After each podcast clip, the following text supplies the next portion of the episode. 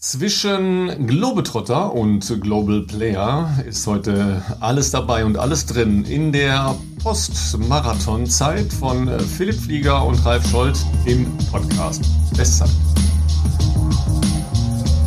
Stammelt schon wieder.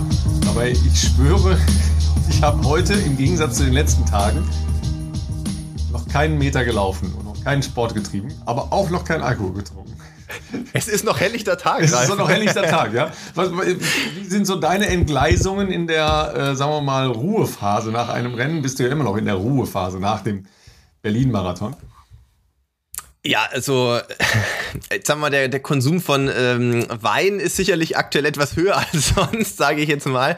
Aber dafür ist ja eine Off-Season auch wichtig, zumindest, ähm, dass man sich vielleicht den Dingen, ähm, die man ja sonst gerne vielleicht auch mit gutem Essen äh, verbindet, ein bisschen mehr Raum gibt. Und ich sage jetzt, äh, das wissen die Leute, die hier schon länger zuhören, ja auch äh, nie, dass ich sonst jetzt mir alles verkneife oder so. Ich glaube nicht, dass das der Weg ist, den man unbedingt gehen sollte, wenn man dann schon irgendwie den Körper so geißelt mit hartem Training. Aber klar, logischerweise trinke ich, äh, wenn ich in einer, in einer, in einer Marathonvorbereitung bin, so gut wie kein Alkohol, ähm, weil es weil es sicherlich jetzt für die Regeneration nicht gerade so zuträglich ist. Und jetzt ist es schon sicherlich ab und an mal ein Gläschen mehr oder wenn man auch mal vielleicht mal wieder essen ist, wie letzte Woche zum Beispiel, dann vielleicht auch mal ein Long Drink-artiges Getränk, wie auch immer, Gin Tonic oder sowas, find, bin ich auch immer für zu haben. Insofern äh, muss man auch die Off-Season genießen. Und Ralf, ich bin immer noch nicht viel gelaufen, das kann ich dir schon mal sagen, weil es, es, es fühlt sich noch nicht so an. Und ähm, da muss man jetzt auch vielleicht ausholen, weil ich hatte heute erst beim Physio äh, das Gespräch, wo, wo äh, Jan auch meinte, ja, bist du schon wieder voll im Training oder wie, wie schaut's aus?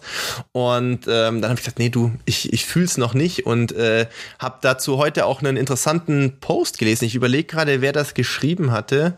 Ähm, da ging es darum, dass, ähm, dass man auch den Mumm haben muss, eine Offseason als Offseason zu gestalten und nicht aus irgendwie schlechtem Gewissen oder aus irgendeiner Art von unterbewusstem Druck, den man empfindet, ähm, sofort äh, wieder zur Tagesordnung, sprich zu hartem Training übergeht, weil ähm, ich glaube, einer der naja, Geheimnisse würde ich es nicht nennen, aber einer der Gründe, warum eine langlebige Karriere bei mir, ich bin jetzt ja nicht mehr der Jüngste im Sinne von vielen Kollegen, sage ich jetzt mal, mit denen ich äh, sonst mich vergleiche, ähm, liegt, glaube ich, schon auch ähm, so ein bisschen der Schlüssel darin, dass man ähm, nicht nur dem Körper äh, Zeit gibt, sich zu erholen, sondern ähm, man braucht auch wieder dieses Feuer, diesen, ja, einfach diesen Bock, sich neuen Herausforderungen zu widmen und ähm, das muss erstmal da sein, bevor man sich so richtig wieder reinstürzt. Ansonsten ist es ja oft so, dass äh, sonst eine Vorbereitung äh, sehr lang werden kann, auch für den Kopf und äh, der nächste Marathon, bei mir zumindest, ist jetzt äh, nicht direkt um die Ecke. Insofern ähm, muss man da auch ähm, sich mal fallen lassen können.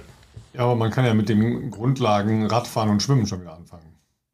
Ja, ja, das mache ich natürlich schon. Also heute Morgen drei Kilometer äh, um 6 Uhr im Westbahn natürlich schon runter, runtergerissen und äh, Rad mein, natürlich ist, mein, Wetter ist nicht so gut auf der Rolle du, wo natürlich. es bei euch fließendes Wasser gibt, wo du reinspringen könntest. Das ist ja schon mal erstaunlich genug, ja, dass du das schon mal das auf dem Schirm hast. Ja.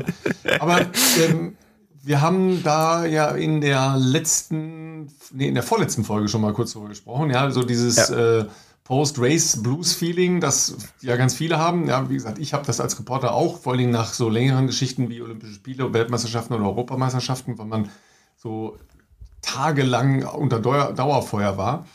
Ähm, und viele gehen ja dann doch noch direkt laufen, ne? also so mhm. unmittelbar nach dem Rennen, weil das eben noch so, so diese Routine drin ist.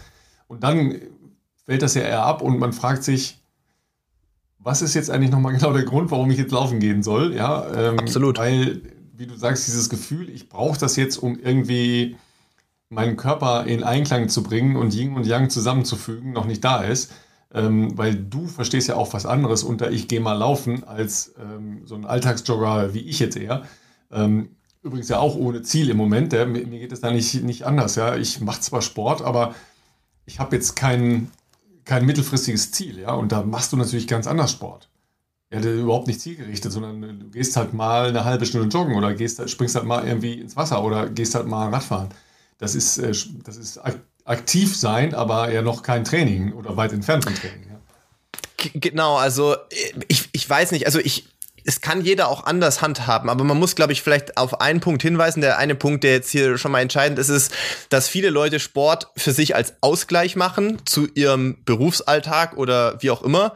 Und bei mir ist es ja mein Job. Und wenn man halt über einen langen Zeitraum zweimal am, ha äh, zweimal am Tag hart trainiert und, und, äh, und sich da natürlich auch irgendwo im, in, in Grenzbereichen äh, bewegt, dann ist es schon wichtig, dass irgendwie so diese Zeit danach, also ich weiß nicht, du, es muss der Tag da sein, wo du das Gefühl hast, okay, das nächste Ziel ist im Blick und jetzt geht die Arbeit wieder los. Nicht, natürlich nicht sofort jetzt wieder von 0 auf 100, aber man, man, dass man da irgendwo auch so einen vernünftigen Trainingsaufbau macht. Für mich ist Laufen, zumindest in meiner jetzigen äh, Lebens- und Berufsphase, wenn man so will, ist das ja nicht eine Beschäftigungstherapie, sondern wenn, dann möchte ich ja damit auch irgendwas äh, verbinden. Das wird vielleicht später mal anders sein. Ich hoffe, dass es später mal anders ist, dass man dann sagt, ähm, ja, ich habe jetzt wie auch immer andere berufliche Tätigkeiten und für mich ist es jetzt so ein schöner Ausgleich. Ich gehe jetzt 10 Kilometer laufen und schalte einfach ab.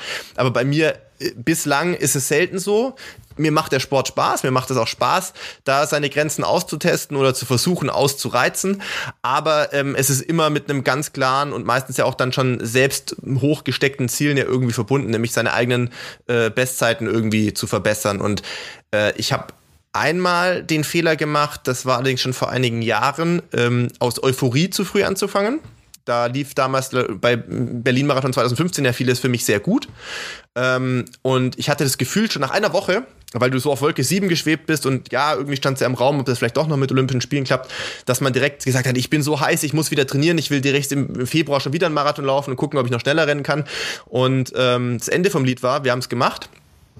Und sechs Wochen, nachdem ich wieder angefangen habe zu trainieren, also ungefähr so sieben, acht Wochen nach dem Marathon, ähm, konnte ich nicht mehr laufen, weil ich so Probleme mit meinem Sprunggelenk hatte, dass wir dann in einen äh, Kernspin äh, gegangen sind, einen Kernspin haben machen lassen, also MRT.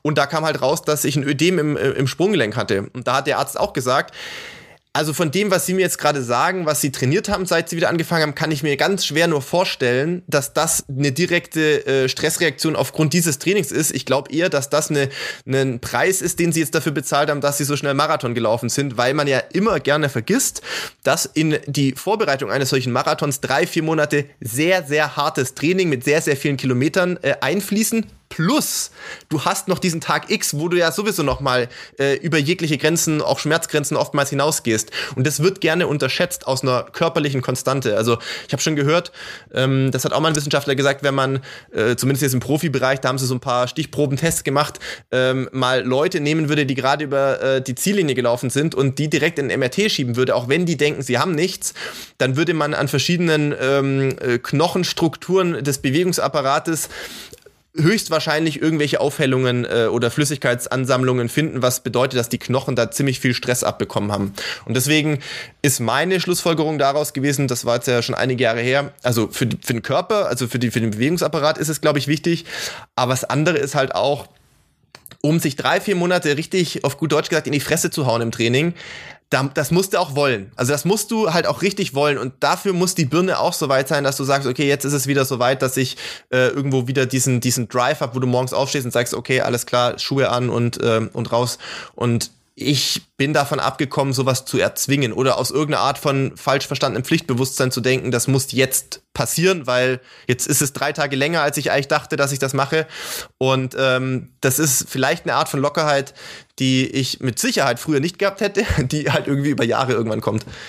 Ja, wobei das, äh, den Unterschied hast du ja schon gesagt, ne, zwischen äh, Profiläufern und ähm, Freizeitathleten und Athletinnen, denn da sind ja andere Beweggründe, auch andere ähm, Belastungen, wobei wir über die zeitliche Komponente ja schon gesprochen hatten, ja, weil die ja oft bei ähm, den Leuten, die hinter dir ins Ziel kommen, deutlich höher ist, äh, weil ja. die einfach ja sehr, sehr viel länger unterwegs sind, auch in Relation zu dem, was sie an ähm, Stunden pro Woche trainieren normalerweise. Ja, also das ist ja auch Absolut. eine Relation, die irgendwie zueinander passen muss und zueinander gehören muss. Aber es, es, soll ja auch äh, nicht unwesentlich Leute geben, die nach Berlin, wo es ja einfach zu warm war, auch für sehr viele Menschen äh, im hinteren Teil des Feldes zu warm war, die dann gesagt haben, okay, dann laufe ich halt schnell nochmal in München. Ja, oder habe ich auch ein paar gesehen, ja. ja also ne, da habe ich ein paar gesehen und ähm, ich glaube auch, dass äh, welche noch ihre alten ähm, Startplätze in London nochmal ähm, aktiviert ah, ja. hatten. Also auch da habe ich welche gesehen, die dann gesagt haben, okay, ja, gucke ich nochmal, ja, was, was da noch geht. Das ist dann halt schon sehr nah beieinander. Wir kommen ja gleich noch zu einer Frau, die noch was ganz anderes macht, ja. Äh, Wahnsinn. Also auch eine ganz, eine ganz, ganz spannende Geschichte. Ähm, Absolut. da das äh, ziemlich äh, intensiv begleitet wird, würde mich da zum Beispiel auch eine wissenschaftliche Begleitung interessieren, weil ja, wir reden über Shalane Flanagan, die äh, auch in Berlin gelaufen ist, aber da kommen wir gleich nochmal zu, weil das eine sehr spezielle Geschichte ist. Aber das andere ist ja, dann zu definieren, okay, Berlin lief nicht, weil zu warm. Was machst du jetzt? Ja, und gehst du dann halt das Risiko, drei Wochen später, bei deutlich besseren Bedingungen in München, nochmal zu laufen. Plus deutsche Meisterschaften.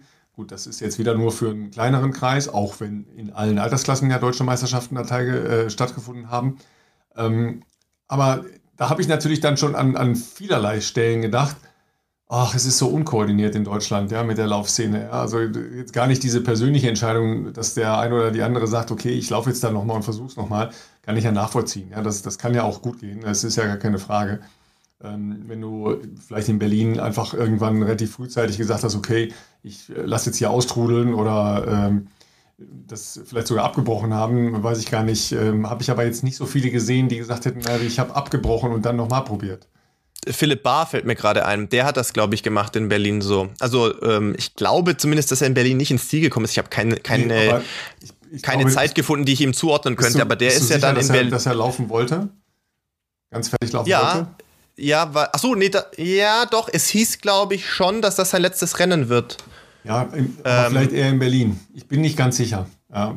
Ach so, weil er, also ja, pass auf, ich habe ihn gesehen, als wir noch zum Technical Meeting sind. Wir hatten aber jetzt nur so ein bisschen gesprochen.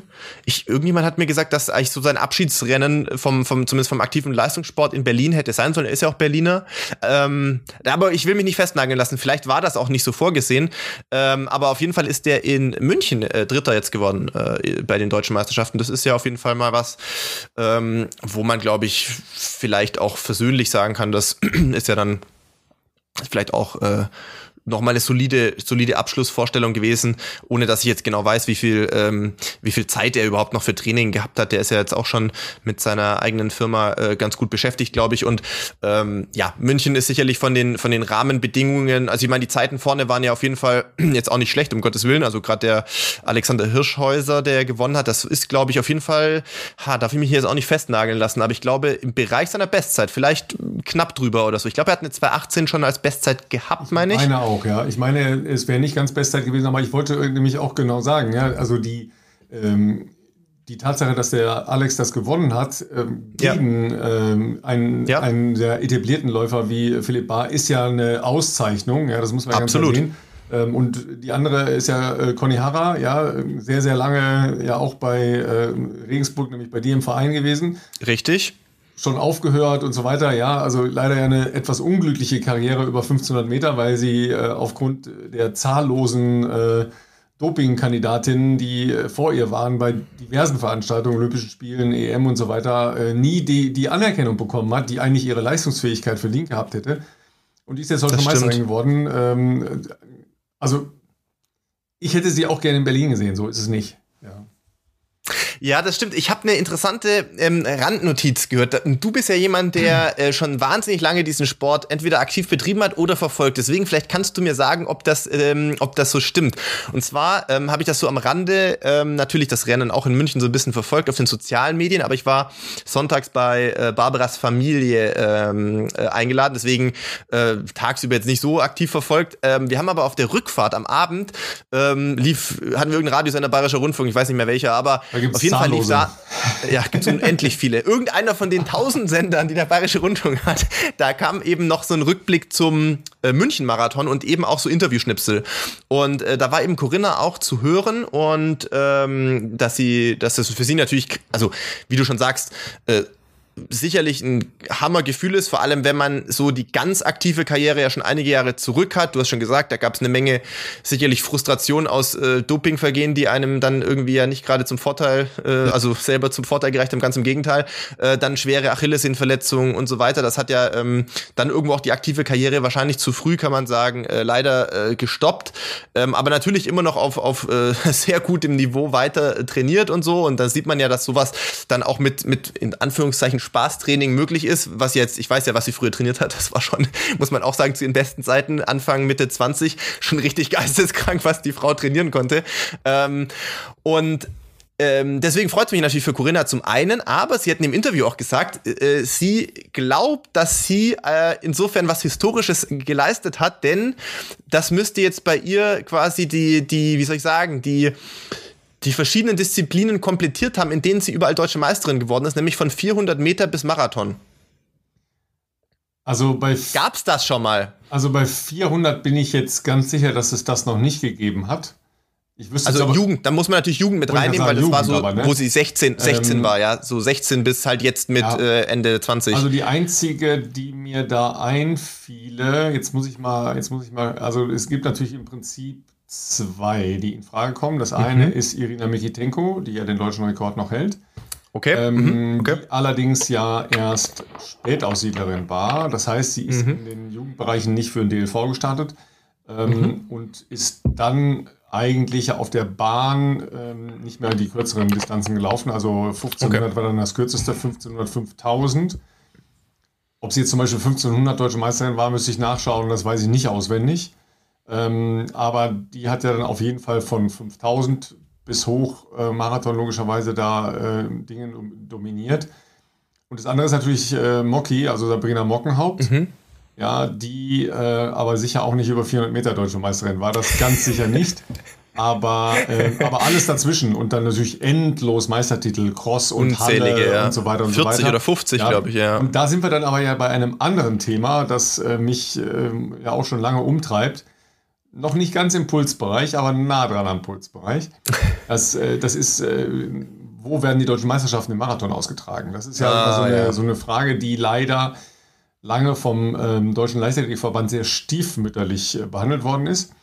Ähm, Absolut.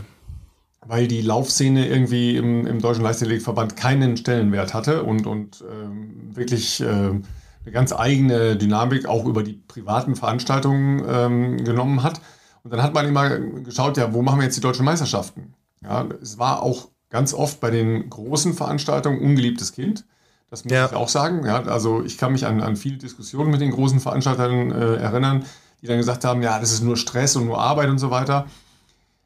Ich finde das falsch. Ich finde die Herangehensweise der großen Marathonveranstalter, was das angeht, echt falsch, ja, weil es geht äh, darum, dass der größte nationale Titel, der zu vergeben ist, nämlich deutscher Marathonmeister, das, das oder deutsche Marathonmeisterin. Das ist immer noch ähm, auch für euch Profis als Visitenkarte eine, eine coole Geschichte. Und die könnte Absolut. man ja auch ganz anders aufladen. Ja? Also die könnte man zum Beispiel auch mit äh, entsprechenden Honorierungen aufladen. Ja, warum soll nicht zum Beispiel der deutsche Meister oder die deutsche Meisterin dann automatisch qualifiziert sein für ähm, die nächste Großveranstaltung? Großereignis. Ja, so fände ich mega. So, und so, so aufgeladen würde man ganz schnell wir haben da ja letzte Woche auch schon ähm, Dinge angerissen, ganz schnell zu Situationen kommen, dass halt Starterfelder entstehen. Auf ja? jeden Fall. Äh, weil, wenn, wenn das ein Weg wäre, und man, warum soll man das nicht machen? Der Weg ist in allen oder fast allen anderen Disziplinen, ist der da. Ja, es ist auch bei Mehrkampfen so ein bisschen äh, anders leider. Und ähm, bei 50 Kilometer gehen ist er, äh, oder bei den langen Gehstrecken ist er auch anders. Äh, Klammer auf, 50 Kilometer gehen wird es bei den nächsten Olympischen Spielen nicht mehr geben, sondern 35 Kilometer. Also für alle, die da Lust haben, 35 Kilometer gehen zu wollen. Ja, aber da, lad doch mal so ein Event auf. Mit, ja, jetzt erstmal für euch Profis. Das würde dem Titel auf jeden Fall eine andere Strahlkraft ganz geben, anders, weil, ganz anders. Äh, wie, du, ja. wie du sagst, aktuell ist der deutsche Marathon-Titel leider, das ist gar nicht irgendwie despektierlich gegenüber denen gemeint, die den in den vergangenen Jahren äh, gewonnen haben, aber ähm, aufgrund der Besonderheit im Marathon mit den großen Marathons und natürlich auch der, sagen wir mal, der finanziellen Potenz großer Marathons, äh, sich frühzeitig die Leute zu sichern in ihrem Starterfeld, die sie unbedingt haben wollen gleichzeitig aber keinen Bock drauf haben, diese deutschen Meisterschaften bei sich auszuüben, dann fällt der deutsche Meistertitel oft an kleinere Veranstaltungen.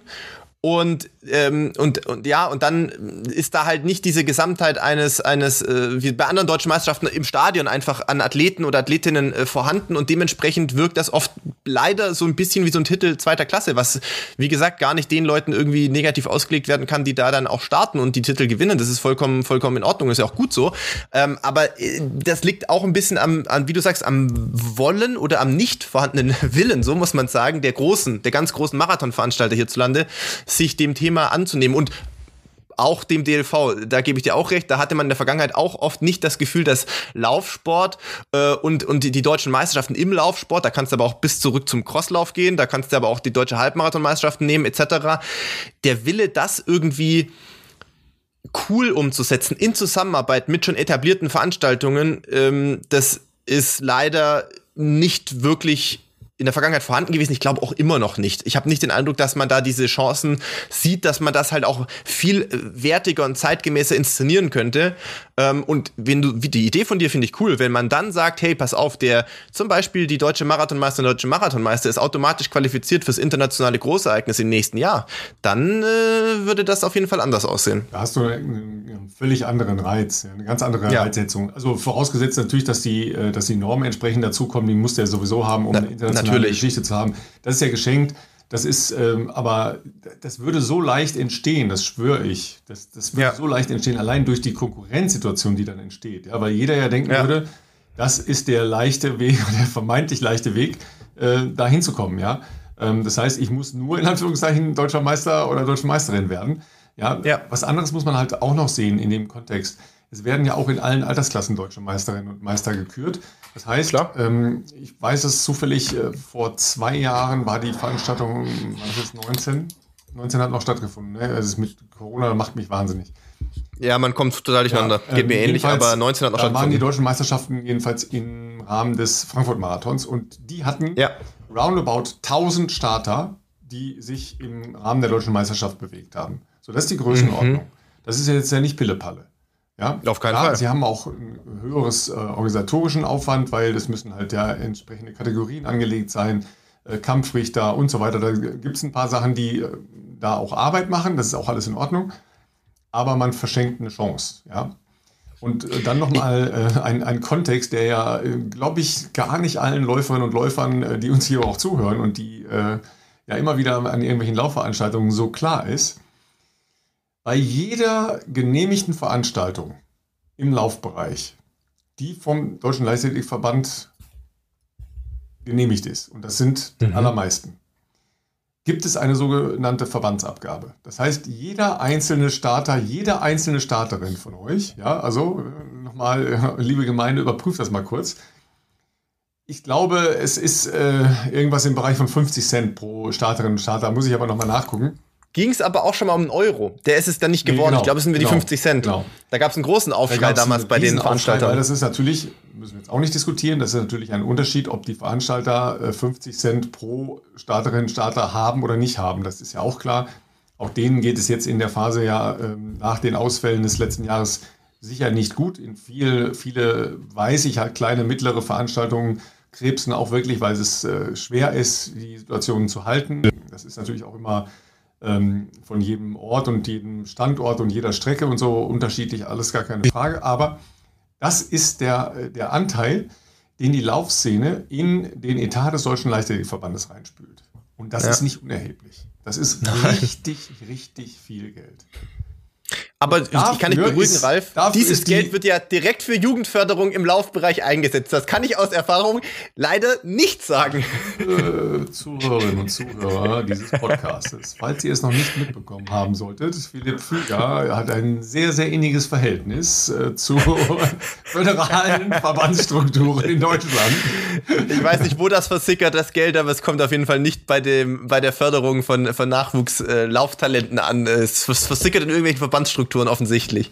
Ja, auch da muss man natürlich immer, immer so ein bisschen, äh, ich, ich spiele jetzt mal den Verteidiger der Verbandsstruktur, ja, äh, weil das wirst du nicht spielen, das ist mir schon klar. Ich glaube, es ist der größte personell, wie war das? War der personell größte Verband oder aufgeblähteste Verband im äh, DOSB, ist das richtig? Das ist der personalintensivste Verband im, im Deutschen Olympischen Sportbund. Das ist ja das Schöne, dass die deutsche Sprache so viele Optionen lässt. Ne? Vielseitige Ausdrucksmöglichkeiten bietet. Also, wie gesagt, man muss ja immer die Seite äh, der Profis, ja, also sagen wir mal nicht der Profis, sondern der freischaffenden Künstler, die auch schnell laufen können, äh, aka Philipp Flieger et al., ja, sehen und die Seite des Verbandes sehen. Natürlich hat ein Verband wie der Deutsche Leichtathletikverband, der ja stark verästelt ist über die äh, nationalen Strukturen, über die ähm, regionalen, die subregionalen, die äh, kommunalen bis in die kleinen Vereine rein. Das ist halt ein extremes Netzwerk, das dieser Verband insgesamt ja zu verantworten hat. Da sind viele, viele Dinge, die in den Strukturen halt auch Geld kosten, das ist ja gar keine Frage. Es gibt einen Haufen Fördergeschichten, die ähm, da, da greifen. Ganz viele Jugendtrainer, Trainer im äh, Bereich äh, der äh, Jugend- und Nachwuchsunterstützung sind in Mischfinanzierungen drin. Also das sind halt immer so Sachen, die dann vom Verband ein Stückchen, vom Land ein bisschen, vom, äh, vom Bund und so weiter. Also ne, man darf das nicht alles nur schwarz-weiß sehen, das ist in Ordnung. Ja. Aber ich bin ja im Prinzip bei dir, dass äh, für das Geld, was da an Verbandsabgabe aus dem Laufsektor äh, rüberkommt, ein anderes Engagement da sein könnte. Ja? Ich habe allerdings ein, äh, eine ja. gute Nachricht. Ähm, ich habe ein, äh, ein, ein Zufalls, äh, eine Zufallsbegegnung in Berlin gehabt und habe mhm. dann gedacht, hm, warum ist dieser Mensch jetzt hier? Ja? Jetzt bin ich gespannt. Ist Idris da gewesen? Hm? Ist Idris da gewesen? Nee. Achso, weil das hätte mich schon gewundert. Der Präsident selber war da. Ach wirklich? Ja, okay. Herr Kessing war selber da. Ne? Ähm, am Abend äh, vor dem Marathon habe ich ihn äh, zufällig in, in Berlin gesehen. Äh, nicht mhm. getroffen, nicht gesprochen, nur gesehen. Äh, der ist übrigens ähm, heute in das EAA Council gewählt worden. Das ist ja. übrigens auch extrem wichtig, dass der Deutsche Leichtathletikverband in äh, den internationalen Gremien vertreten ist, nachdem er eine ziemlich schmerzliche äh, Schlappe in einem Wahlvorgang beim World Athletics erlitten hat im im Umfeld der äh, Olympischen Spiele. Da ist er nämlich nicht ins Council gewählt worden. Das ist schlecht für die deutsche Leichtathletik, weil dann eben äh, Termine, äh, Einflussnahme und so weiter und so weiter äh, nicht ähm, stattfinden kann im Rahmen der Gesamtleichtathletik und äh, der Gesamtlaufszene etc. pp. Aber er war eingeladen vom Berlin-Marathon. Ja, äh, selbst Marc Milde wusste das nicht. Ja, also der Renndirektor wusste das nicht, weil das über die Geschäftsführer des SCC Running gemacht wurde. Okay. Kann sich ja nicht um alles kümmern. Der muss sich ja um alle äh, Läuferinnen und Läufer kümmern. Das ist ein Bienenhaufen, den möchte ich nicht zusammenhalten müssen. Du weißt, wovon ich rede, ja. und ähm, Wolfgang Kessing war da eingeladen und ähm, der ist äh, da gewesen und das finde ich ist erstmal ein gutes Zeichen, ja, weil das sehr, sehr viele Jahr, äh, Jahre nicht der Fall war, dass überhaupt irgendein ja. Vertreter des Deutschen Leichtathletikverbandes ähm, jetzt mal, jetzt nehme ich mal äh, direkte Trainerinnen und Trainer und sowas aus, weil das ist eine ganz andere Frage. Das ist halt einfach eine Frage des Signals, des, äh, des, des Zeigens, ja, ich, ich, ich weiß, dass das halt auch mein Einflussbereich ist. Ja? ja, ja. Das ist das Entscheidende daran, ja. Und dann finde ich das schon mal einen, einen guten Ansatz. Und ich hoffe, dass, äh, dass er da ähm, gute Gespräche geführt hat, die eben zu sowas führen könnten. Ja, aber ähm, vielleicht Fragen wir den ja auch einfach mal an, ob er sich mal dem Staat Fragen stellen will. Der Pressestelle des DLVs können wir mal eine offizielle Anfrage stellen, ob wir äh, entweder mit Idris oder mit äh, dem äh, Präsidenten selbst ein Interview hier Jürgen, in unserem... Jürgen Kessing übrigens, nicht Wolfgang. Jürgen, Jürgen Kessing. Kessing. Äh, ein Interview hier führen könnten. Die werden bestimmt rasend begeistert sein, wenn mein Name in dieser, äh, in dieser ja, Mail mit auftaucht. Was, was? Einfach kann jeder. Das ist richtig, das ja? ist richtig. Aber ähm, kurz noch Rückgriff auf das Thema äh, Abgabe und äh, natürlich, ob das jetzt alles so dahin fließt, wo es hingehört.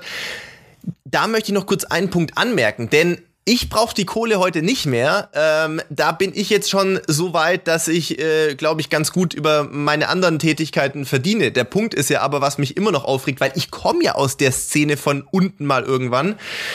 Wenn dieses Geld, diese Abgabe, die pro Teilnehmer bei deutschen Laufveranstaltungen äh, an den Verband fließt, ähm, zielgerichtet in Nachwuchsförderung, also sprich äh, die Kids, die noch in der Schule und im Studium sind, da wo es knifflig ist, die Leute beim Sport zu behalten, sofern jemand das auch als Leistungssport äh, machen möchte und wo du halt nicht noch neben der Schule, neben deinem Studium äh, und noch leistungssportlich im Training auch noch einen Job machen kannst, um deine Wohnung zu finanzieren oder deine Laufschuhe zu kaufen, weil in dem Alter musst entweder du selber oder deine Eltern die Schuhe noch kaufen. Da kriegt man die nicht von, vom, vom Partner äh, vor die Türe hingestellt.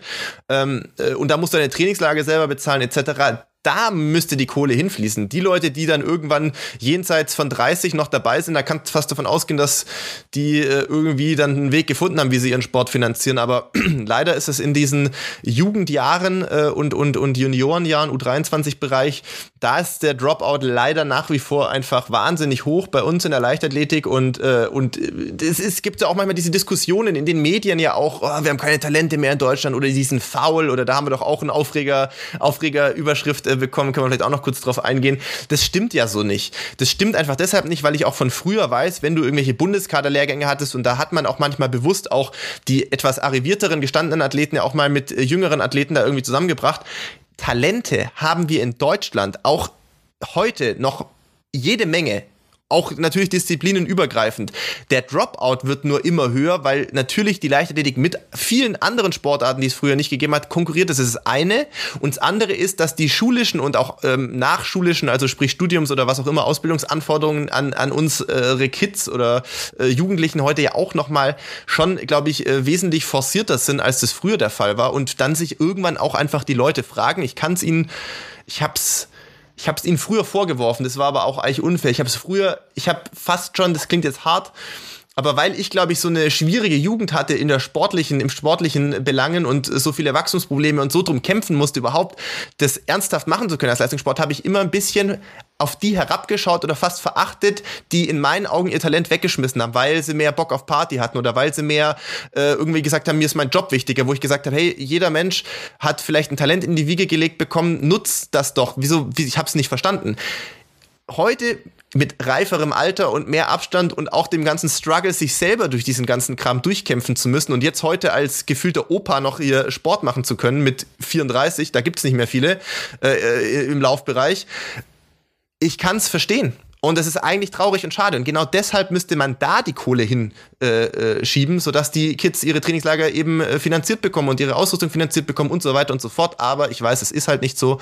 Und vielleicht ändert sich irgendwann noch was das war's von mir jetzt erstmal zu dem Thema. Sehr schön. Ich will jetzt noch Toaster sagen, dann gehst du darauf auch noch ab irgendwie. willst noch irgendwas? Also erstmal, Eliud Kipchoge ist, glaube ich, 40, wenn ich richtig weiß. Ja, äh, Jan Frodeno ist übrigens auch 40, der wird jetzt bald 41. Ja, also, und da sagst du, ich bin ein alter Sack. Ja, das sind noch eineinhalb Olympiaden bis dahin.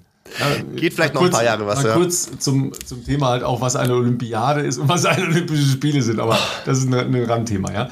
Das andere, ähm, ich, ich bin auch gerade dabei, nochmal so, äh, so ein paar, wie soll ich sagen, Strukturen und Vorgänge im Nachwuchsförderbereich zu recherchieren, weil mir da ein paar mhm. Sachen aufgefallen sind, die komisch waren und ich, okay. ich, ich gehe mal Fragen fragen. Ja?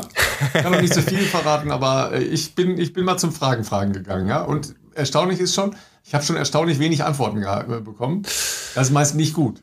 Das ist nicht das beste ja, Zeichen in der Regel. Das ist meistens nicht gut. Aber gut, wir werden, wir werden sehen, wie das weitergeht. Ne? Aber ähm, du hast ja recht, das, das ist ja der Punkt, äh, wie halte ich Menschen äh, dran am Laufen? Ja? Das, ja. das, eine sind ja die Leute, die dann irgendwann später äh, zum Laufen kommen. Ja, ähm, genau haben wir schon über Franziska Dietmann gesprochen? Ja, haben wir schon. Ja, äh, sie hatte ja diese Woche auch wieder die Anfragen, wann macht sie ihr nächstes? Dann hat er gesagt, ähm, ja, es ist eine ganz einfache, ganz einfache Frage, äh, die mit äh, vier, mit einem Wort mit vier Buchstaben beantwortet wird. Ja, darauf habe ich geschrieben, ah, das Wort heißt yeah. sie meinte ein anderes. Ich weiß gar nicht, welches sie meinen könnte. Ja, also es sind ja Leute, die, die später anfangen ähm, zu laufen ja. und so weiter. Da geht es ja nicht mehr um Hochleistungssport und, und, äh, und Leistungserzielung. Ja, wir kommen gleich noch äh, zu, einer, zu einer anderen Frau, äh, die in der Kategorie äh, W50 äh, ganz erstaunliche Sachen vollbracht hat. Ähm, und leider auch noch zu einem etwas traurigen Thema in dem Kontext. Aber ähm, erstmal zu der Heranführung von Talenten. Ja, das ist ja genau der Punkt. Ja. Talente zu begeistern, das ist nicht so schwierig. Ja, das, das Entscheidende ist der Übergang, selbst von einer erfolgreichen Zeit im Jugendbereich, dann in einen Erwachsenenbereich. Das ist so bitterhart. Absolut. Ja, weil du kommst halt in den Erwachsenenbereich und kriegst erstmal, was hast du gesagt, ja, nicht im Training vor die Fresse, sondern im Wettkampf vor die Fresse und zwar richtig. Ja, weil Voll. der Übergang ist so bitter, ja, weil so weit, dass du sagen musst, okay, wo bin ich hier eigentlich und wo bin ich eigentlich richtig? Ja, weil dann bist du vielleicht über, ähm, was haben wir gesagt, 400 bis 1500 Meter, okay, aber vielleicht ist das nicht der Bereich, wo du richtig bist. Ja, vielleicht musst ja. du auf eine längere Distanz gehen, ja, oder du, du bist schon relativ frühzeitig. Ja, denk mal an Katha Heinig, ja, die ähm, Katharina Steinruck jetzt, ja, die als Schülerin und Jugendliche schon sehr, sehr viel gelaufen ist, im unteren Bereich, wo viele auch gedacht haben, die kommt nie irgendwo an. Stimmt. Ja, und ist sie angekommen im Marathon und zwar ziemlich weit vorne. Ja. Ja, ähm, das sind halt Wege, die auch nicht so einfach sind und, die so einfach zu beschreiben sind. Und da waren auch viele Rückschläge dabei und Jahre, wo es wo gar nichts ging. Also ähm, das, das genau da dann zu sagen, okay, ich mache weiter oder ich gehe jetzt doch ähm, irgendwo hin, mache eine Ausbildung oder ähm, studieren oder, oder, die Eltern sagen halt einfach, hey, das äh, können wir nicht mehr, können wir nicht mehr mitmachen oder finanzieren oder wie auch immer. Ja, weil ähm, ich weiß nicht, wie es bei dir war, aber wenn, wenn die Eltern nicht in der Gegend rumfahren und, und äh, da mitmachen im, im Bereich, wo du noch keinen Führerschein hast, da funktioniert relativ wenig. Keine Chance. Ja, das funktioniert ja. relativ wenig. Also das ist auch ja schon, das muss man ja auch sagen. Also es gibt natürlich Ausnahmen bestätigen die Regel, aber äh, bei vielen Weggefährten und Gefährtinnen von früher war es ja immer so, dass da auch ein Elternhaus da war, was äh, diese sportliche Tätigkeit, sag ich mal, unterstützt hat. Weil spätestens, wenn du dann irgendwann nicht mehr beim Dorfverein um die Ecke bist, sondern, sagen wir mal, bei mir der Klassiker, dann halt beim VfL Sindelfing, dann ist es halt nicht, also dann ist es nicht um die Ecke, sondern es sind halt zumindest mal einfach zehn Kilometer. Und ja, kann man im Sommer theoretisch hin und zurück, könnte man mit dem Fahrrad fahren. Aber ähm, spätestens im Winter ist das, äh, ist das ja nicht machbar. Das heißt, du brauchst dann jemanden, der dich dreimal die Woche dahin äh, und zurückfährt. Und das äh, ist halt dann damit verbunden, dass da irgendwie Eltern das Ganze irgendwie als sinnvoll erachten oder, oder halt da irgendwie mitziehen. Das geht ja gar nicht anders. Also das ist ja schon mal das eine. Das ist ja dann noch nicht eine krass finanzielle Dimension. Klar kostet Fahren oder Autofahren auch Geld, aber äh, darüber hinaus, wie gesagt, dann, dann braucht das Kind äh, Laufschuhe oder Laufschuhe oder Laufen ist ja generell ein, ein Fleißsport auch. Also sprich, es lebt ja auch davon, dass man das regelmäßig und viel macht. Das heißt, ein paar Laufschuhe ist halt anders als vielleicht bei anderen Sportarten auch schneller runter oder schneller durch. Das heißt, da brauchst du dann eher zwei oder drei Paar Laufschuhe und dann brauchst du ein paar Spikes und dann, äh, ja, keine Ahnung, Spikes nach einer neuen Saison vielleicht dann neues und das kostet ja alles Geld. Und ähm, deshalb, äh, ja, also ich habe schon relativ früh geschafft, ich sag mal so Anfang 20 ähm, habe ich, glaube ich, meine Eltern dann irgendwann nicht mehr so viel Geld gekostet, weil dann mit dem, klar, in Sindelfingen hast du vielleicht auch ein paar, paar Euro so Trainings- oder Lager- oder Materialzuschuss bekommen, aber in Regensburg war das dann schon so, dass ich da kostenfrei wohnen konnte in der, in der WG und so. Das sind natürlich Sachen, die dann weggefallen sind, die du sonst als normaler Student irgendwie ähm, ja selber dann irgendwie aufbringen musst oder die Eltern aufbringen müssen. Und dann ging es halt so los, dass du dann irgendwie mal, äh, was weiß ich, irgendwie auch deine Ausrüstung gestellt bekommen hast und sowas. Aber ähm, ja, wie gesagt, wenn du jetzt sagst, du gehst irgendwo hin und das Elternhaus ist da vielleicht äh, finanziell einfach ähm, enger aufgestellt oder wie auch immer finanziell, dann musst du halt gucken, wie finanziert man eine, eine, eine Wohnung. Das ist ja in vielen Städten in Deutschland, wo man studieren kann, ja auch nicht gerade günstig, sage ich jetzt mal, oder ein WG-Zimmer oder sowas. Und, äh, und dann kommt noch der, der, die Ausgaben für den Sportbetrieb dazu. Und dann reden wir aber auch von Anfang 20 dann nicht mehr davon, wenn du halt mehr Freiheiten hast durch Semester und Semesterferien als in der Schule. Dann reden wir nicht vielleicht von einem Trainingslager an Ostern Ostern, sondern dann reden wir vielleicht auch noch von im Wintersemester nochmal zwei Wochen in Portugal. So ging es ja meistens dann los. Und das sind ja alles Sachen, die, die einfach Geld kosten. Und ja, Leistungssport ist Luxus, niemand muss das machen, aber wir reden jetzt ja hier über äh, den Ist-Zustand in Deutschland und wie halt so das bei einer leistungssportlichen, klassischen leistungssportlichen Entwicklung aussieht, auch vielfach in anderen Disziplinen ja ähnlich, ähm, dass, dass die Abläufe da irgendwie äh, ähnlich sind dann ist das halt sehr schwierig, äh, irgendwie alles selber zu finanzieren, wenn man da äh, nicht von außen irgendwie Unterstützung bekommt. Ja, und wenn man die Beispiele sieht, halt, wie das in, in anderen Ländern äh, ist, da sind oft andere Art der Mittelverteilung, äh, ein bisschen spitzer halt auch. In, in Deutschland ist halt über den Gesamtsport ähm, das, äh, ja, das Dogma gelegt worden, wir wollen Vielfalt, wir wollen überall dabei sein. Ähm, so ist ja auch die Geldverteilung im Deutschen Olympischen Sportbund. Äh, anstatt vielleicht doch zu sagen, wir verengen den Kreis und ähm, versuchen halt so ähm, erfolgreicher zu sein. Das ist eine Diskussion, die die ähm, neue Führung des Deutschen Olympischen Sportbundes wird ja genauso wie beim Fußballbund auch äh, im Dachverband des deutschen Sports äh, ganz neu aufgestellt, hoffentlich neu aufgestellt und neu gewählt. Die wird da beantwortet werden müssen nach den Olympischen Spielen in Tokio, weil ähm, auch der Rückgang der, der Top-Platzierung, nicht nur der Medaillen, auch der Top-Platzierung, da ja für entsprechende äh, Geschichten gesorgt hat. Und äh, du hast schon gesagt, äh, es gab ja wieder so eine fantastische Überschrift. Äh, war das Spiegel Online? Ja, ne? Äh, sind Deutsche, sind die glaube, Deutschen, ja, sind Spiegel Deutschen zu faul? Äh, das dann mit drei Fotos, ähm, das eine Foto war, glaube ich, nicht genau zu erkennen oder ich weiß nicht, wer es war. Das andere war ich guck mal kurz nebenher nach, ob ich das rauskriege. Das andere, ja. das andere war jedenfalls Oliver Zeitler, der, der, ähm, der Ruder, also einer Ruderer, mhm. der Weltmeister geworden ist und dann leider in Tokio da nicht anknüpfen konnte und bei sehr schwierigen Bedingungen, ähm, da war es nämlich extrem windig und wellig. Dazu muss man wissen, dass Oliver Zeitler ein Späteinsteiger äh, im Rudern ist, der ähm, tatsächlich ähm, erst Schwimmer war und erst ähm, mit Anfang 20 angefangen hat, leistungsmäßig zu rudern. Das heißt, dem fehlt, dem fehlen natürlich tausende Kilometer im, im Ruderboot als Jugendlicher und dem fehlt halt eine äh, Technikfestigkeit bei schwierigen Wellen- und Windbedingungen. Ja, und daran ist er gescheitert. Ja, das muss man klar sagen. Das, da war, war er genauso äh, frustriert drüber wie jeder andere, wird von seinem Vater im Wesentlichen trainiert. Ähm, warum sage ich das? Weil ich äh, selber in einer Schüler-Ruderriege äh, mal unterwegs war, die äh, nachdem ich da weg war, das ist kein Zusammenhang, ähm, jahrelang Menschen im Deutschlandachter hatte. Ja, also mhm, ähm, krass. wirklich so eine Keimzelle für eine ja doch relativ kleine Sportart. Ähm, und deshalb äh, habe ich da immer noch so ein bisschen äh, ein Auge drauf. Jedenfalls ähm, dem vorzuwerfen, dass er zu wenig trainieren würde, ist absurd lächerlich. Das, das andere Foto ist Konstanze Klosterhalfen äh, über die äh, Wirkdynamik von Fotos von Konstanze in Zusammenhang mit äh, Artikeln haben wir schon mal hier in, in erregterer Form ausführlich. diskutiert, ausführlich diskutiert. Aber jetzt will jetzt jemand Konstanze Klosterhalfen vorwerfen, sie sei faul. Das ist so ein absurder Scheiß. Ja. Das überhaupt in einen Sinnzusammenhang zu stellen, ist einfach kompletter Schwachsinn, weil ähm, sie hatte nicht die Vorbereitung machen können, die sie gerne gemacht hätte zu den Spielen, weil sie sehr lange mit Verletzungsproblemen zu tun hatte und eine ziemlich kurze Vorbereitung hatte und ist bei Olympia, glaube ich, Achte geworden. Ja, also was, über was reden wir hier eigentlich und wie reden wir da schon wieder drüber? Das ist wirklich sehr, sehr schwierig. Eine, eine Reiterin oder ein Reiter ist noch zu sehen, aber kann ich jetzt auch nicht äh, genau äh, identifizieren.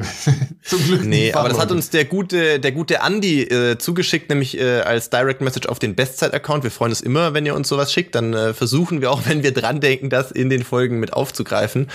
Ähm, ja, aber, ja aber also letzten, ich glaube. In den letzten Wochen war ja, also wenn wir das mal, bevor wir uns wieder aufregen, ähm, wir haben ja wahnsinnig viel Rückmeldung bekommen, äh, sowohl ähm, auf das Berlin-Wochenende, äh, du natürlich auch auf deinen Lauf logischerweise. Ähm, aber äh, vielen Dank nochmal, wie intensiv ihr das alle mitlebt, weil das macht auch total Spaß, also uns total Spaß, logischerweise. Absolut. Ja, ähm, weil da einfach so viele ähm, Ideen und äh, Anekdoten und äh, sicher auch neue Themen halt aufgeworfen werden, ja, dass das immer wieder großartig ist, dass ihr da so mitmacht. Ne? Also dafür herzlichen Dank. Absolut. Also ich äh, habe tatsächlich auch neulich, äh, wir tracken auch jetzt nicht immer alles jeden Tag oder nach jeder Folge, aber ähm, ich habe neulich mal, ähm, als ich äh, den Post zu letzter Woche online gestellt habe zu äh, Alinas Folge, ähm, auch mal wieder geguckt beim Bestzeit-Account. Da waren wir doch vor kurzem noch irgendwie bei, haben wir um die 2000 Abonnenten gekämpft, jetzt sind wir schon fast bei äh, 2300. Ähm, also das freut uns natürlich auch, ähm, dass ihr da auch immer äh, teilhabt und wie gesagt, schickt uns da immer gerne äh, als Direct Messages oder sonst auch Anregungen in den Kommentaren. Wir versuchen das gedanklich immer auch aufzunehmen. Ähm, ja, manchmal notieren wir es uns nicht gleich, dann äh, gerät das manchmal auch ein bisschen Vergessenheit. Äh, seht uns das nach, einfach im Zweifelsfall nochmal schreiben. Aber wir haben meistens sehr viele Nachrichten, die wir durchschauen müssen und äh, manchmal rutscht da äh, auch irgendwie wieder was durch oder manchmal passt dann in eine Folge vielleicht auch nicht unmittelbar, wenn, je nachdem, wen wir dann auch mal wieder als Gast haben, da müssen wir mal gucken. Und ja, ähm, das vielleicht nochmal für die Leute, die uns vermehrt zuletzt geschrieben haben, sie hätten, sie wünschen sich eine, eine Folge zu Traillauf oder vielleicht auch einen Gast aus der Traillauf-Szene. Ähm, Off-Record haben Ralf und ich da schon äh, kurz dazu gebrainstormt. Wir sind relativ optimistisch, dass wir in den nächsten, wir sagen jetzt nicht nächste Woche, aber in den nächsten Wochen dazu eine, Wo eine Folge machen können. Das braucht ja auch dann immer ein bisschen Vorlauf. Ähm, und äh, da werden wir vielleicht mal in andere Bereiche eintauchen, was vielleicht auch ganz cool ist, weil wenn ich dann wieder anfange hier mit Training, werde ich tatsächlich ja auch logischerweise nicht gleich mit Marathontraining wieder anfangen, sondern so ein bisschen mit Genuss laufen. Ne? Also einfach mal nicht so viel auf die Uhr gucken und ein bisschen mehr Offroad rennen äh, auf Trails, wo ich jetzt sonst äh, in einer direkten Marathon-Vorbereitung nicht ganz so viel mehr laufe. Das ähm, kann ich dann auch ein bisschen mehr wieder einfühlen, glaube ich. Und ähm, bist du, bist ansonsten du überhaupt so ein Freund von äh, so über Stock und Stein, also äh, Crosslauf im besten Sinne? Mm, also ich war früher mal tatsächlich, ich glaube, ich war früher, ein sehr viel früher, besserer als Crossläufer. Er noch sehr, sehr, sehr jung war, früher. Sehr viel früher. Also du, ich, man wird mit zunehmendem Alter, habe ich irgendwann gemerkt, uh, Crosslauf, muss jetzt auch nicht mehr sein. Ich glaube, meine letzte, meine letzte Cross-DM habe ich 2000 19 gemacht. Da bin ich, glaube ich, knapp an den Medaillen das erste Mal vorbeigelaufen. Äh, war ich, glaube ich, Vierter. So lange, also, ja. Nee, das ist noch nicht so lange her, aber da hat mich damals mein damaliger Trainer noch dazu überredet und ich war danach stinksauer, weil das Rennen lief jetzt nicht so geil bei mir. Ähm, aber ähm, ich bin eigentlich übers Crosslaufen tatsächlich, ähm, wie sagt man, habe ich mir Selbstvertrauen geholt, so kann man das, glaube ich, sagen, äh, weil ich war früher, äh, glaube ich, zu den Anfangszeiten so mit 17, 18, 19 im Crosslauf im Verhältnis äh, sehr viel besser als das, was ich auf der Bahn damals äh, abliefern konnte. Und deswegen hatte ich immer so ein besonderes Fable für Crosslaufen, weil ich damals das Gefühl hatte, Zeiten auf einem Papier sind Schall und Rauch. Wenn es schön dreckig und matschig und ein selektiver Kurs ist, kommt mir das entgegen, weil ich damals natürlich auch schon relativ leicht war im Verhältnis und mich da vielleicht ein bisschen besser durchschlängeln konnte oder wie auch immer.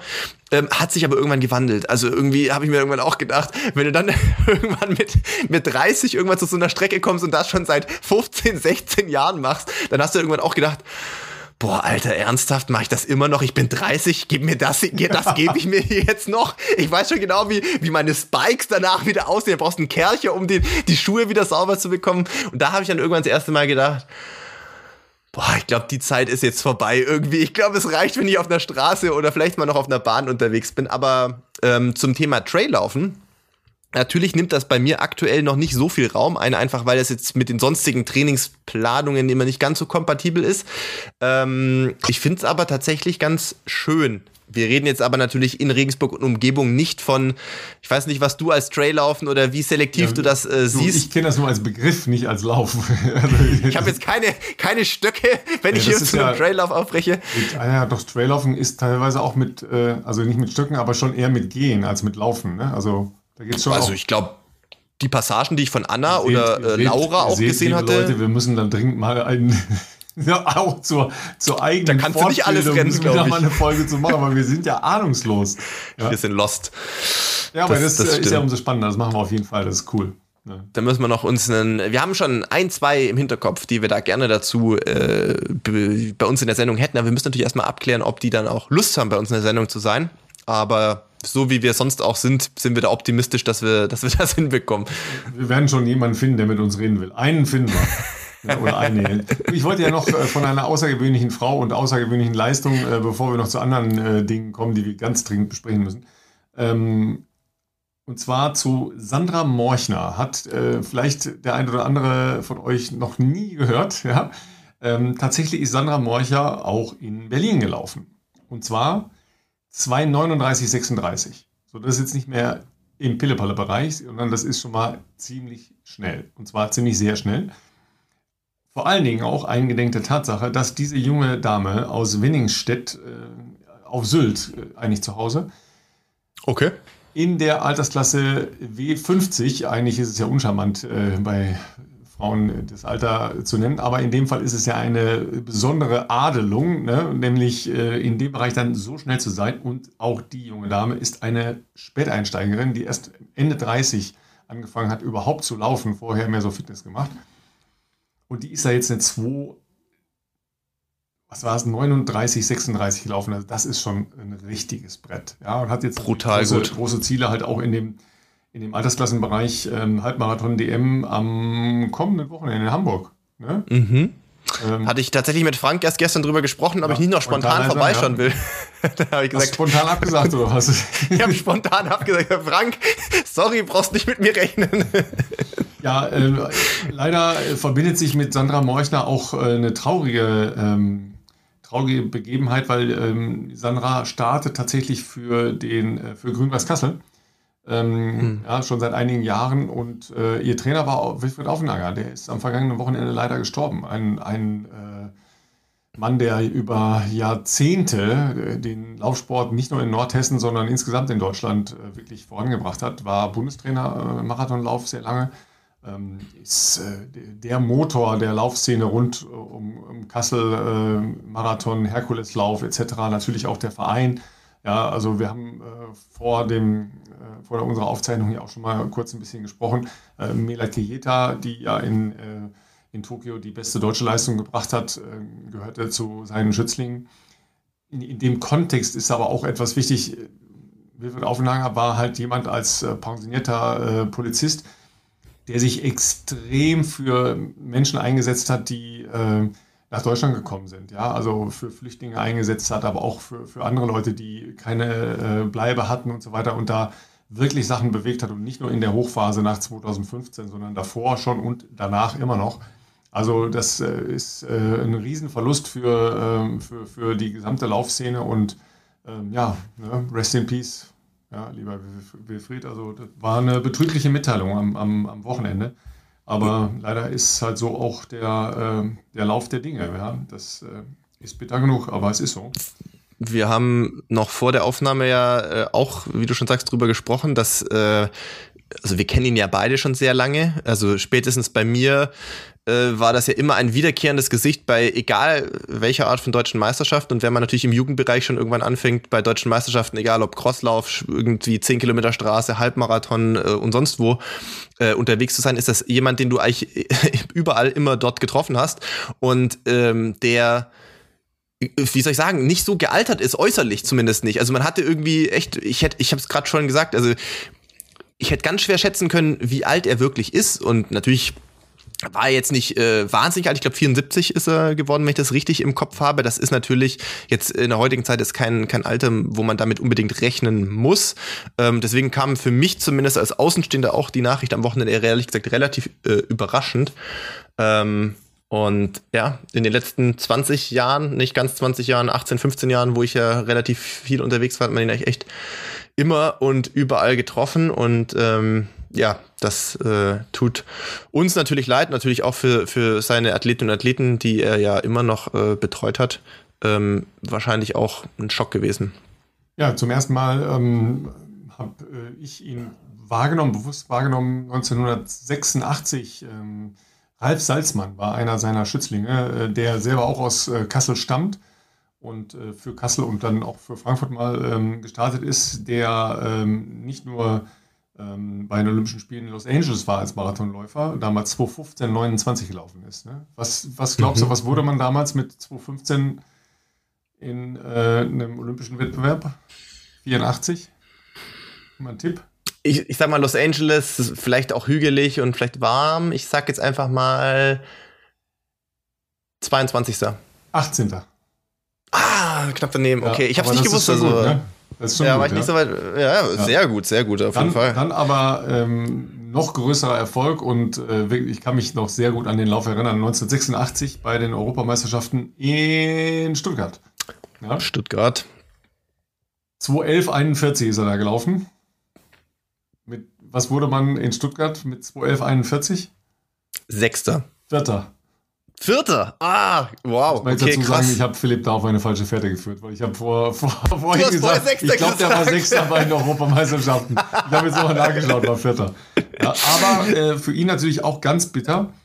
Und zwar, ähm, er war für die Olympischen Spiele in Moskau ähm, qualifiziert. Und ah. Gott, ja, aber zum Glück konnte er dann sowohl ähm, in Los Angeles, aber auch noch 88 in Seoul an den Olympischen Spielen äh, teilnehmen. Da ist er dann 2016-54 gelaufen. Reicht zu welchem Platz? Das ist ein gutes Quiz, ne? Welche, welche Zeit muss man da. Äh, ich würde sagen, gleiche, gleiche Kategorie. Ich sag nochmal 22. Das ist nicht schlecht, weil 23. Ne? Ah, ich bin immer, ich, mit den Zeiten bist du halt immer so in, ja, der, aber, in der Range, 2016, sag ich mal. Ähm, das war ja dann ein, also eineinhalb Minuten langsamer als in Los Angeles. Ja, ja. Ähm, Seoul natürlich viel wärmer, ne? Also das kann Ja. man schon nicht vergleichen. Also vor Dingen, vor Dingen Das, das mit Moskau schwül, ne?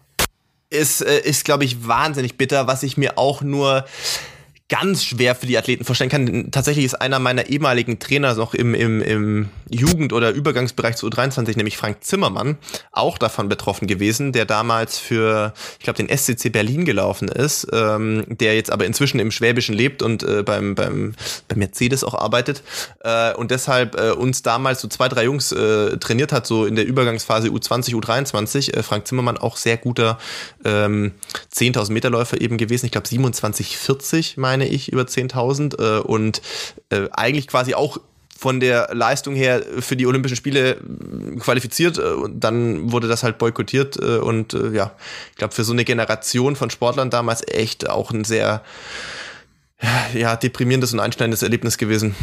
Ja, absolut. Deshalb ähm, sind ja halt auch immer diese, diese Aufrufe jetzt ja auch wieder für die ähm, Winterspiele in, in Peking, ähm, da einen Boykott herzustellen. Das verändert kein politisches Sy- System. Es äh, schadet den Sportlerinnen und Sportlern. Ähm, Ja. Viel wirksamer sind wirtschaftliche Sanktionen. Ja, ähm, weil Aber das würde ja wehtun. ja, genau. Ja, wenn ein Regierungsflieger nach äh, Peking fliegt, dann ist der voll mit Wirtschaftsvertretern und zwar höchster Klasse. Klar. Äh, Und die Sportlerinnen und Sportler sollen das dann ausbaden. Das ist halt irgendwie so ein bisschen absurd. Ja. Klar, Öffentlichkeit herstellen und so. Äh, Greenwashing äh, durch Sportveranstaltungen. Das Thema werden wir ja mit Katar noch bekommen. Äh, die Nationalmannschaft, weiß nicht, ob du es mitbekommen hast, aber sie sind qualifiziert. Ja, du hast wahrscheinlich vorm Fernseher gesessen und mitgefiebert. Jan, äh, Jan kam erst am Dienstag ja wieder zurück, den so, habe ich ja, deswegen, ja, ähm, gut, darüber äh, hast du ja immer die Informationen, die andere nicht haben. Ne? Genau. beziehungsweise gestern, gestern kam er, glaube ich, zurück, meine ich, äh, genau, heute ist ja, nee, am Dienstag kam er zurück, heute ist Donnerstag, genau so rum war es ja. Ähm, genau, da war ich jetzt nah dran. Also ich habe Insights, die ich natürlich jetzt hier nicht äh, ausbreiten kann, aber äh, ist spannend gewesen. Also ich glaube, ähm, die, die freuen sich, dass da ein bisschen, wie sage ich, diplomatisch, ich nehme nehm dich jetzt als Beispiel, ein bisschen frischer Wind wieder reinkommt. Ich verstehe jetzt frischen Wind diplomatisch und, und ich nicht. Ja, weil du vorher auch, weil du auch, ich versuche das so, so neutral wie möglich auszudrücken. Es ist eine gute Stimmung wieder und äh, man freut sich, dass ein bisschen neuer, neuer, äh, wie soll ich sagen? Neuer Geist weht. Genau, genau, genau. So kann man das, glaube ich, ausdrücken. Ja, pass auf, dann schlage ich jetzt den Link äh, zu meinen letzten Tagen. Ähm, also wir haben uns ja kurzfristig entschlossen, ach, vielleicht ist in der Sonne auch ganz schön, ja, und sind am... Ich wollte gerade sagen, Ralf wird uns jetzt hier schön vorhalten, Ja. wie wir alle hier im nebelgrauen Ja, Deutschland genau, sitzen genau. und äh, Ralf in Portugal in der Sonne gelegen ist. so war das, exakt so war das. Ist so soll Urlaub auch sein. Aber äh, weil wir ja von Fußball kommen, ja, äh, tatsächlich ähm, auf dem sehr kurzen Weg vom Flughafen ähm, Mhm. zum Hotel sind wir an einem erleuchteten Stadion vorbeigefahren, Mhm. weil dort äh, eine Weltklasse-Mannschaft gegen eine andere Weltklasse-Mannschaft gespielt hat, nämlich äh, Portugal. Das ist die Weltklasse-Mannschaft gegen Katar. Das ist keine Weltklasse-Mannschaft, aber die müssen ja Freundschaftsspiele machen, weil sie ja als ähm, Gastgeber gesetzt sind und dann musst du ja mal irgendwelche Spiele machen. Und da hat dann Cristiano Ronaldo ja, ähm, ein Tor geschossen. Nee, hat sogar zwei geschossen, glaube ich. Ne? Weiß nicht mehr, ist ja auch egal. Jedenfalls äh, schon total Ausgerastung, ja, weil er überhaupt in der Region war. Und dann haben die zwei Tage später auch noch ähm, ihre äh, Chancen über die Qualifikation, die WM zu erreichen, aufrechterhalten mit äh, drei Toren von Cristiano Ronaldo. Ja, ähm, gegen Luxemburg, also eine andere Weltmacht im Fußball. ja. Absolut, ja. Und ähm, ja, das ist schon, schon lustig, wie der Stellenwert ist ein ganz anderer. An dem Abend, wo die gespielt haben, alle Bedienungen in den Restaurants, ja, äh, im Trikot. Wirklich? Alle im Trikot. Ja. Alleine in so einem kleinen äh, Örtchen Getera, kennt wahrscheinlich kein Mensch von euch in der Nähe von Faro. Ähm, ich weiß nicht, ich glaube drei oder vier Läden, wo nur Devotionalien, also Merch, wie man heute sagt, von der Nationalmannschaft verkauft werden. Da kriegst du natürlich auch Wahnsinn. Cristiano Ronaldo Unterwäsche, die kriegst du da auch, ja. aber, ja, aber das, Komplette das Produktpalette. Ist, das ist halt einfach, einfach noch eine andere, andere Beziehung zur eigenen Nationalmannschaft. Jetzt kommen Der wir hat aber da zum schon so Wesentlichen. Gottstatus, glaube ich, fast. Also. Ja, jetzt kommen wir mal zum wesentlichen Punkt. Portugal ist ja, wie wir alle wissen, richtig eine Laufnation. Ja, Hatten schon auch auf jeden Fall sehr gute Läufer und haben Läuferinnen. immer noch, kann ich dir sagen. ja. Und was fand statt? Am Morgen unseres ersten Tages direkt der Start vor unserem Hotel? Richtig, eine Laufveranstaltung. Ja, Okay. Halbmarathon und 10 Kilometer. Was liegt da näher? Stark. Starten. Du hast dich, du hast dich angemeldet. Äh, cool. Ja, ich bin natürlich morgens, ich bin um 7 Uhr aufgestanden. Ich meine, der ein oder andere, die ein oder andere hat es gesehen. Es waren sehr da? ungewöhnliche Läufe, die ich ver äh, veranstaltet habe in den, in den vier Tagen, die wir da waren. Ich bin nämlich so früh gelaufen, wie ich sonst nie laufe. Ja, so. Mhm. Das heißt, ich habe mir um äh, 7 Uhr den Wecker gestellt. Ja, ähm, Time Change zu äh, Portugal eine Stunde, also ne, gefühlt 8 Uhr geht also, schaffe ich manchmal, äh, habe ich da geschafft. Habe mir Klamotten angezogen, bin runtergegangen und gesagt, Freunde, ich laufe mit. Konntest du noch nachmelden? Ging nicht. Ausgebucht oder gab es irgendwie. Keine Ahnung, also ich weiß, ich weiß nicht, ob es grundsätzlich nicht geht bei Laufveranstaltungen in Portugal. So Firmen bin ich bei Laufveranstaltungen in Portugal leider nicht. Ja, aber ging nicht. Ja. Das war wirklich schade. Ja, es war, ging halt so am, am Strand entlang und äh, ja, zehn, also ich wollte jetzt nicht mal Halbmarathon laufen, das wollte ich nicht machen. Aber zehn, Halbmarathon durch Sand. nee, das, es war schon Straße alles. Äh, und ähm, ich hatte halt vorher gesehen, dass es eine Beschränkung gab aufgrund Corona äh, von, Mhm. ich glaube, 300 bei Halbmarathon und 200 bei, äh, beim 10-Kilometer-Lauf und haben sie nicht erreicht. Die waren irgendwie bei, ich weiß nicht, irgendwas so äh, 350 vielleicht oder sowas, ja, und wollten die eigentlich auch auseinanderziehen, haben die dann nachher zusammen starten lassen, aber ich konnte nicht nachmelden. Und äh, okay, aber sie haben es nicht so richtig begründen können. Also es lag nicht, also offensichtlich ja nicht daran, dass sie ausgebucht ich, waren. Also nicht irgendwie äh, organisiert. Oder vielleicht gibt es das auch nicht, dass Leute als Nachmelder zu Veranstaltungen in Portugal kommen. Ja, I don't know. so, I don't know. dass man Ja. vorher schon alles irgendwie. Aber waren jedenfalls ein paar gute Leute. Bei den Männern, glaube ich, vorne 1,09 oder so. Und kein Okay, einfacher wow. Kurs über so, ähm, so ein Kopfsteinpflaster, so ein, so, so ein sehr glattes Kopfsteinpflaster. Mhm, Ja, also nicht, nicht so easy. Außer im Wind, ja, relativ viel Wind in eine Richtung. Äh, und doch erstaunlich warm. Ne? Ich bin dann halt joggen gegangen. Ja, das hat der eine oder die andere äh, auf äh, meinem Strava-Account. Unsere Gruppe wächst übrigens weiter. Ähm, Ja, ja, ich sehe es. gesehen. Ähm, und nach wenigen Kilometern war ich sehr froh, dass ich nicht nachmelden konnte. ich sag's dir. Ich war, also erstmal konnte ich gar nicht laufen irgendwie, keine Ahnung. Ja, also klar, du, du fliegst dann halt, ne, dann bist du drüben, dann hast du ja doch irgendwie, schläfst halt nicht so richtig und dann stellst du dir noch einen Wecker um sieben. Und dann denkst du, ach ja, jetzt gehe ich mal kurz einen Zehner laufen, ja, und nach drei Kilometern da rumlaufen denkst du, gut, dass ich den Scheiß gemacht habe. Genau, was machst du hier gerade? Viel zu warm. Der Start war dann um elf. Ja, und ich bin dann um Oh. halb zehn gelaufen, weil ich, das ging ja nicht anders. Und ich habe auch gedacht, um elf, ey, da wäre ich ja wieder eingegangen, ja. Weil es war nämlich ganz tolles Wetter. Ganz tolles Wetter. Nochmal zum, zum Mitschreiben. Wie, wie warm können wir uns das vorstellen? Also Weil Mitte 20. wir sind jetzt.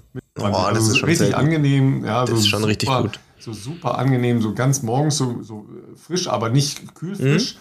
Ja, und abends so, so ganz mild und warm. Sehr, sehr, sehr, sehr schön. Ich bin dann drei Tage morgens mit Mary, ja, die mich genötigt hat, den Wecker um Viertel nach sieben zu stellen.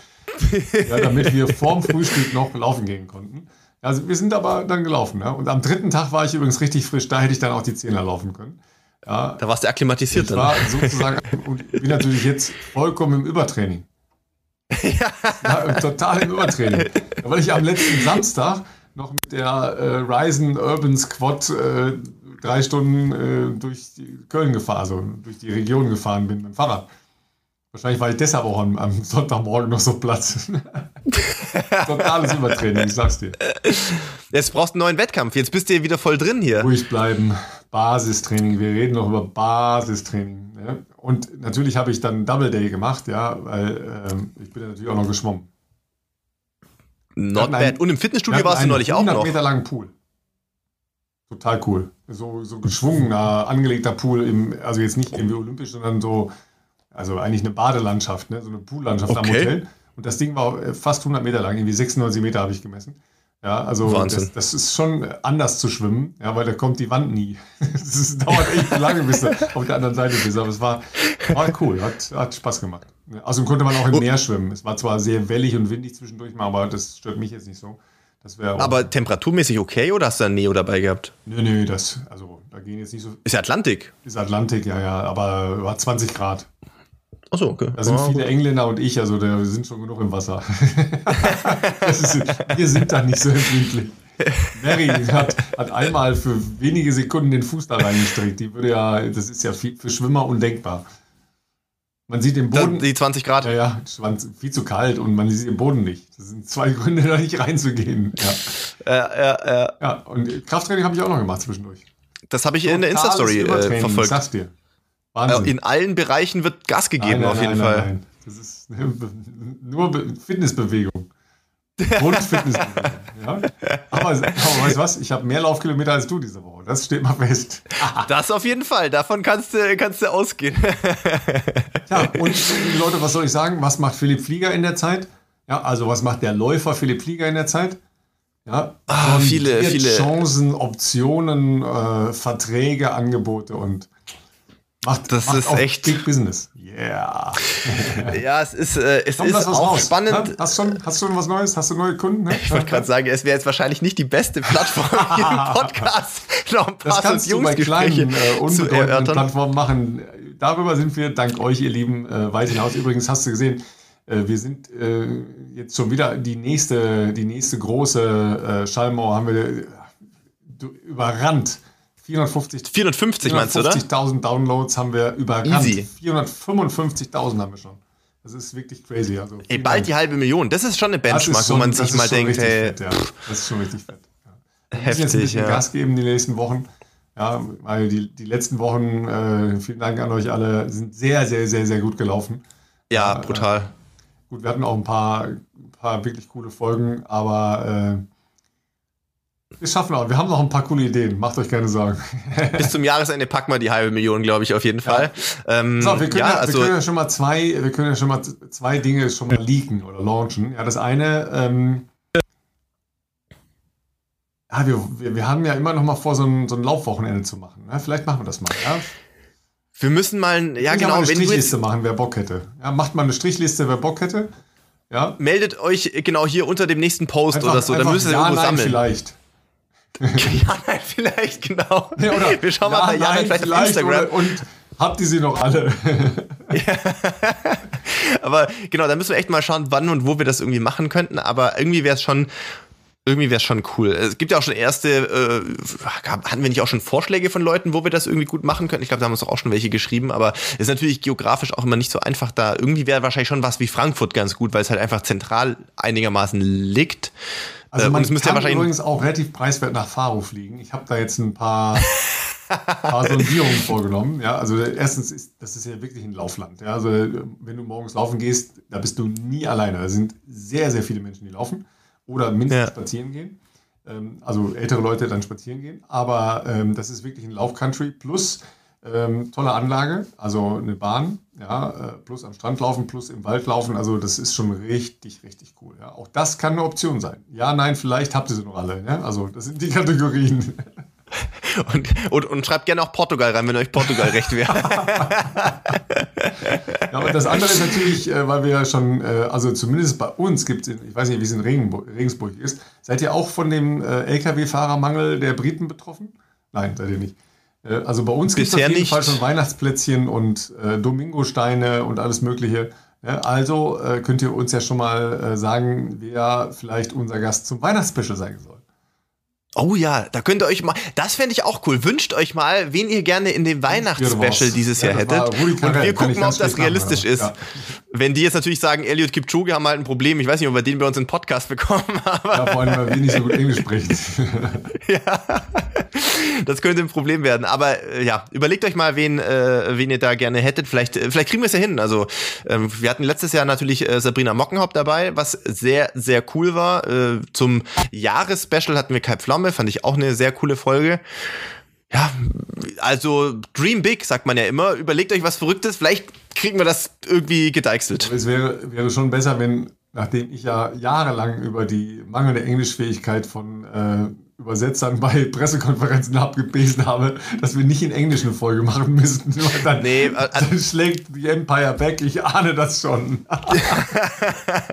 Wahrscheinlich wäre es für die Allgemeinheit sicherlich äh, besser, wenn es, glaube ich, ein äh, deutschsprachiger Gast ist. Dann äh, haben, glaube ich, alle am, am äh, meisten davon, auch weil, sag ich mal, der Gesprächsverlauf oder Gesprächsfluss wahrscheinlich ähm, Aber das dauert ja, immer so, so lange, ein bisschen leichter bis wir bei Google Translator Sachen nachgeschaut haben. Ja, bis wir das da alles eins zu eins übersetzt haben haben jedes Wort. Das wird eine, ja, eine langatmige es gibt Folge. Ein Startup, muss ich nochmal überlegen. Ich weiß gar nicht mehr, wo es war. Ähm, weil, die das gesprochene Wort automatisch sofort übersetzt, oder? Auf jeden Fall eine sehr coole ähm, Übersetzung. Ich glaube, Diepel heißt die. Äh, müsst ihr mal nachschauen. Okay. Das äh, ist next, next Level auf jeden Fall. Okay, krass, ja. krass. Also, wenn wir mal wieder nicht weiter wissen, dann schnell mal da nachgeschaut. Müssen wir schnell mal da noch nachschauen. Jetzt, jetzt überlege ich gerade, Ralf. Eigentlich haben wir noch eine, eine, äh, ein Thema hatten wir noch auf der Liste für heute. Ich überlege jetzt nur, ob wir das noch bringen, weil das zieht halt die Stimmung runter. Eigentlich hätten wir das irgendwie mitten in der Folge machen müssen. Äh, wir hatten schon ein trauriges Thema heute in der Folge, da hätten wir es fast noch anschließen können, weil jetzt, wenn wir das jetzt bringen, dann ist es halt, Auf, dann lass uns, dann lass uns doch einfach über, über, äh, über noch ein anderes Thema sprechen, weil ich das vorhin schon angerissen hatte und das andere Thema sparen wir uns auch für nächste Woche. Äh, Shalane Flanagan wollten wir noch. Äh, wollten ja, wir noch das würdigen, ist noch eine gute Story. Weil wir, äh, wir hatten ja ähm, noch den äh, Parforce-Ritt durch die äh, Marathon Majors in den letzten Wochen und ähm, ich war tatsächlich ein bisschen überrascht, dass die Ergebnisse nicht so hammermäßig waren, wie ich das fast erwartet hätte, vor allen Dingen in der Tiefe nicht. Ja, ähm, ja waren alles sehr menschliche Ergebnisse absolut, dieses Jahr absolut. in Boston und Chicago. Ja, und passend auch zu London, auch passend London, auch zu Berlin auch irgendwie. London, auch Berlin, ja klar, Berlin war nicht so ideales Wetter. Äh, über Wetter in ähm, London und den anderen Städten habe ich keine negativen Dinge gelesen. Jedenfalls war da wohl relativ okay Wetter. Also das war nicht schlecht jedenfalls. Weil es gab ja auch äh, Boston vor zwei Jahren, ne? du erinnerst dich, äh, mit, mit, Sturm und Regen und kalt und, und ähm, ja. das war jetzt nicht der Fall. Ähm, und äh, da das ja auch ein Anliegen von dir in dieser Woche war, nämlich am Weltmädchentag, äh, hast du ja deine Posts gemacht, könnt ihr gerne nochmal nachschauen, wichtige Geschichte. Ähm, Schlen Flanagan, frühere Weltklasseläuferin, für alle, die sie nicht kennen, ähm, hat sich dem, dem Girls Empowerment, heißt es, glaube ich, auf ihrem Trikot verschrieben. Ja, Girls mhm. and Women Empowerment, also ähm, der, der ähm, ausdrücklichen Unterstützung und Förderung von äh, Mädchen und Frauen, nicht nur im Sport, sondern äh, allgemein gesellschaftlich verschrieben. Und ähm, zeigt äh, den Jungs mal, was was man so kann als Frau. Ja, ja. ja. Um das mal so zu umschreiben, ist äh, in Berlin gelaufen, wollte sowas um die vier Stunden laufen, ist dann gelaufen. Ne, drei. Äh, drei Stunden, sorry, ja, drei Stunden. Aber äh, nichtsdestotrotz war das Ergebnis weit weg davon. ja, weit, aber nach unten. ja. Schneller, ja. schneller, ja. 236 oder was ist, glaube ich, laufen. Ich glaube um 236 ja, in Berlin, ja. Und dann, äh, wir wussten ja, dass sie halt auch die anderen großen Marathons alle auf dem Schirm hatte. Aber genau, alle Majors. Das Back-to-Back, -Back, was sie dann hingelegt hat mit, mit Chicago und Boston, ist ein Brett, Philipp. Brutal. Also man darf ja dann für die Leute, die das terminlich das nicht ganz so auf dem Schirm haben, muss man ja mal sagen, also Berlin zu London war eine Woche. Das ist jetzt sicherlich für zwei Marathons auch schon jetzt nicht aus dem Lehrbuch solche Abstände, aber ähm, dann die Woche drauf war ja dann Chicago, also das war der dritte Marathon dann äh, das Wochenende drauf, aber zwischen Chicago und Boston war ja nur ein Tag. Ja, ein also die musste Sonntag die auch noch hinfliegen. Ne? Sonntag noch nach dem Marathon dann hinfliegen und ähm, und ist dann Montag früh schon wieder äh, in Boston gelaufen und tatsächlich, ich hatte das irgendwo schon gelesen, das habe ich jetzt nochmal gelesen, also das scheint auch zu stimmen, dass es jetzt, ich denke, dieses Wochenende eine virtuelle Version des ähm, Tokio-Marathons praktisch gibt, der sonst ja im Februar äh, wäre. Und den wird sie eben virtuell machen. Ich weiß jetzt nicht genau wo, aber äh, auf jeden Fall in virtueller Form. Und, und dann läuft sie auch noch den New York-Marathon. Äh, und das äh, ist normalerweise das erste November-Wochenende. Das heißt, da wären dann zwei Wochen, denke ich mal, dazwischen. Ähm, aber, nichtsdestotrotz, aber dieses, Wahnsinn. Double ist natürlich crazy, ja. Also ich glaube, ja. es war was 236 und 240, glaube ich, die beiden Back-to-Backs. Ja. Also von einem auf den nächsten Tag. Da, deshalb hatte ich vorhin ja schon gesagt, also würde mich tatsächlich auch mal eine, eine wissenschaftliche Begleitung interessieren.